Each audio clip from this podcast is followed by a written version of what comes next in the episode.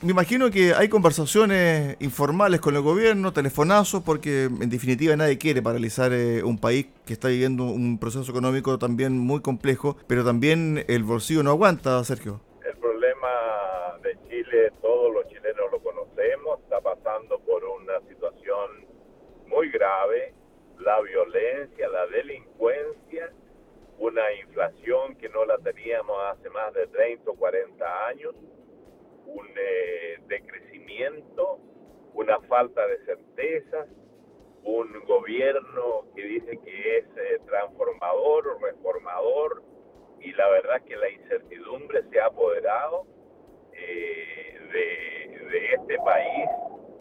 que durante tantos años tuvimos una estabilidad y bien es cierto en los últimos 10 años no hubo un crecimiento sustantivo pero teníamos eh, claridad los chilenos que estábamos viviendo en un país eh, muy serio, muy valorado internacionalmente, y eso es lo que se ha perdido. Entonces, obviamente esta inestabilidad crea desconfianza, los capitales se alejan, la inversión disminuye, y preguntémonos quiénes son los más perjudicados siempre los más pobres, los más entonces una autoridad que dice que va a proteger o va a mejorar la calidad de vida para los más vulnerables, al final del día eh, es al Estado, es al inverso. Esa es la verdad. Sergio, en ese punto en particular ustedes también eh, han eh, realizado manifestaciones, paralizaciones a raíz de la violencia en la macrozona sur, pero este tema también tiene que ver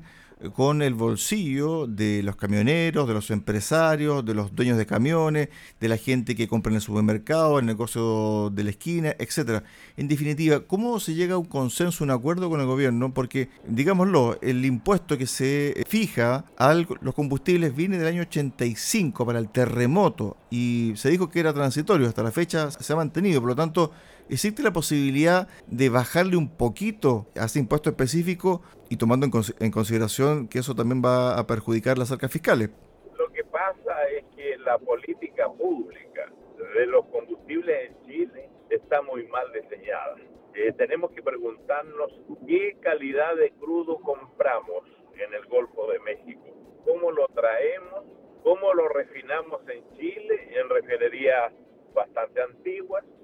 cómo trasladamos este combustible a través de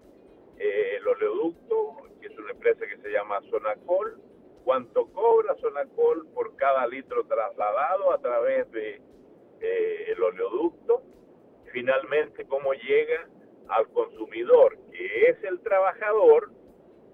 que son los camioneros, que son los autobuseros y también las generadoras eléctricas, las actividades productivas de Chile. Eso, todo, todo ese enjambre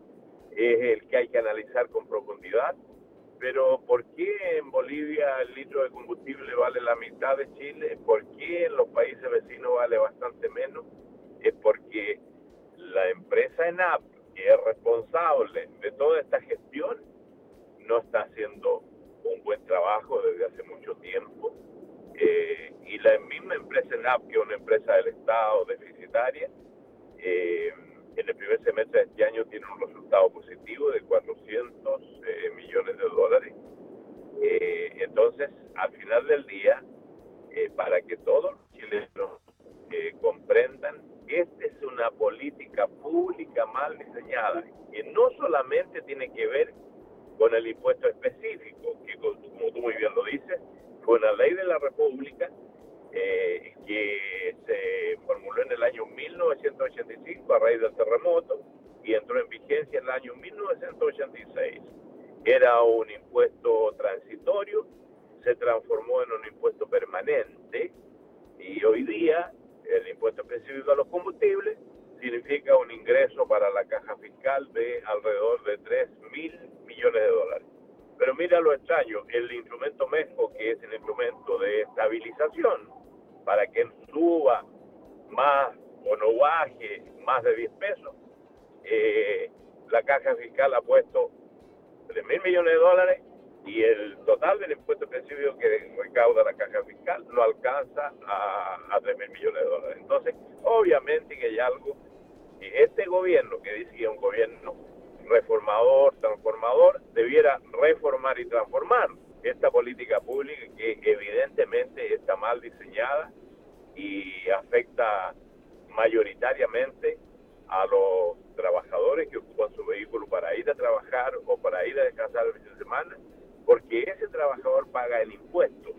específico, diferencial específico, e IVA más de 600 pesos por el litro de benzina. Entonces, eh, reitero, aquí hay una tarea que tiene que hacer el, el ministro de Hacienda, junto con Energía, junto con ENAP, junto con nosotros, para buscar una solución eh, a este grave problema.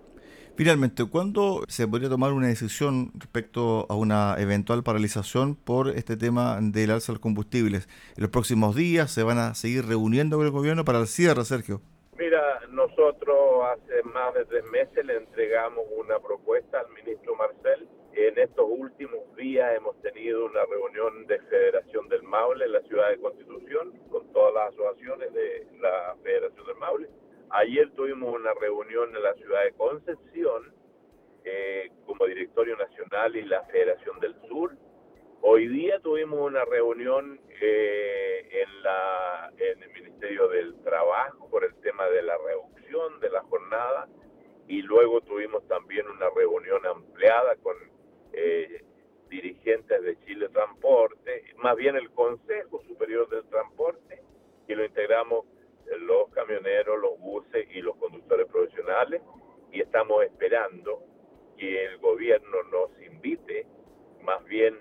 nos llame urgentemente para que nos indique qué solución correctiva, qué medida correctiva inmediata, urgente. Mañana nuestra confederación tiene un consultivo nacional de todas las asociaciones, desde Arica a Punta Arena, vía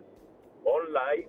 y queremos escuchar, les vamos a informar las gestiones que hemos hecho, las, eh, las, solicitudes que hemos realizado al gobierno y también al Parlamento y las bases son las que nos tienen que indicar qué medidas vamos a tomar. Nosotros no descartamos ninguna medida porque los dirigentes responsables tenemos que eh, eh, obedecer lo que las bases nos mandan. Estuvimos con eh, Sergio Pérez, presidente de la Confederación Nacional de Transporte de Carga de Chile, conversando acá en Haciendo 7 en Radio Sago. Gracias Sergio por estos minutos, un abrazo, buena tarde.